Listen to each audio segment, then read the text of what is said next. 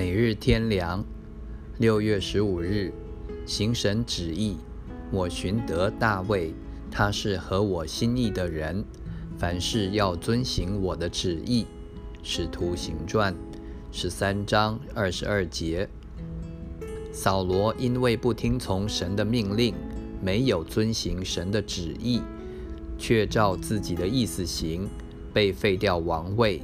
神要另外拣选一个合乎他心意的人来做以色列人的王，结果寻得大卫。大卫在哪方面合乎神的心意呢？这里告诉我们说，他凡事要遵行神的旨意，这就是所有蒙拣选、蒙喜悦的条件。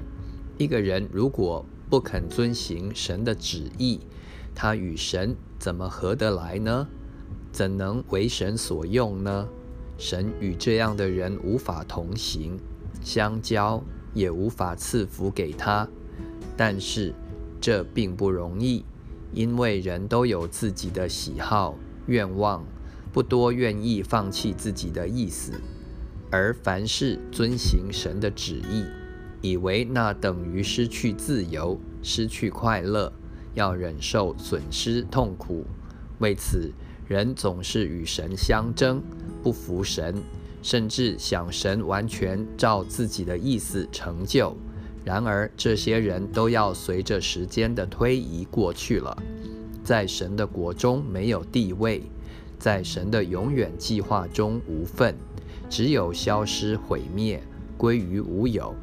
而遵行神的旨意，似乎失去自己，却在神的计划、目的。国度中找到自己，在今生的几十年中似乎失去自己，却在永远的生命和荣耀中得到自己。